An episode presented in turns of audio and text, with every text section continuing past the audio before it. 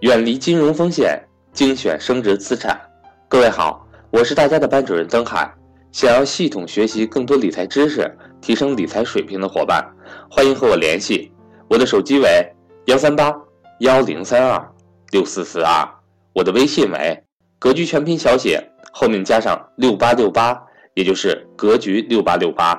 下面请听赵正宝老师的分享。这两天可以说是整个资本市场都不太好，不管是债券市场还是股票市场，都下滑的比较严重。但是呢，在这种形势下，好的公司就会有不同的举动。什么样的举动呢？那我给大家举两个案例。第一个，就在五月十号，复星医药的大股东同时在香港市场和国内 A 股市场。增持复星医药五千万左右，大股东花真金白银去增持自己的上市公司的股票。复星的大股东曾经在二零一六年初，大股东认为当时是一个低点的时候，十八、十九块钱左右的时候，也大量增持过自己公司的股票。可以说，在过去的一年半当中，人家不断的增持，现在已经三十左右了，人家又花五千万增持。大家想一想。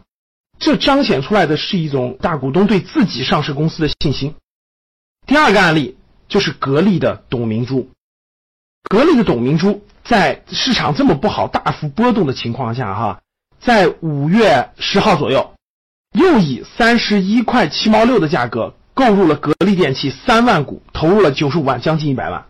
市场越不好的时候，大股东或者实际控制人哎，不停的增持。我们稍微拉开一点看。从去年一月份到今年不到一年半的时间，人家董明珠十三次增持格力电器。董明珠是格力电器的第九大股东，也是实际管理人。这是一个什么信号呢？那再往前拉，从二零一四年到二零一七年三年的时间内，董明珠一共增持了格力电器三十一次，合计增持了两百一十二万股，成本价十九块多，花了多少钱呢？四千两百万。董明珠他一年的薪酬大概六百多万，三年的薪酬总合计是两千多万，他花了四千多万去买自己家公司的股票，工资相当于两倍去买了公司的股票。那很多人问，那他的钱从哪来呢？呃，大家别忘了，他是公司的第九大股东，三年内他的分红得了将近两个亿。但是这样大家也可以看得出来，人家不断的是拿几千万的真金白银在购买自己上市公司的股票。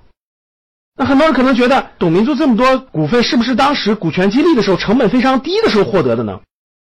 其实不是，在零七年到零九年，格力电器做股权激励的时候呢，董明珠的成本确实是有一批是三块多、四块多的成本，但其实呢，当时只占到四百多万股，而董明珠的所有现在持股的八成以上都是靠他一点点买回来的，人家就是在二级市场一点点买回来的，就跟你普通的股民是一样的。人家相信自己公司的价值，人家不断的买，不停的买。他现在持有多少格力电器的股票呢？四千四百多万股，成本最低的股权激励的只有四百多万股。大家明白了吧？超过八成都是人家一点点买回来的。特别是最近一年半的时间，真的是花的都是真金白银买回来的。人家现在三十多块钱还敢增持。通过这两个案例，我想告诉各位的就是，什么是好的公司呢？最近这两天市场波动很大，很多公司都在回调，都在下跌。对于一个上市公司来说，公司上市的那一天，如果公司的股东或者是管理层认为把上市这件事儿作为圈钱、作为变现、作为终于赚到大钱的这个逻辑的话，那我相信我们应该用脚投票。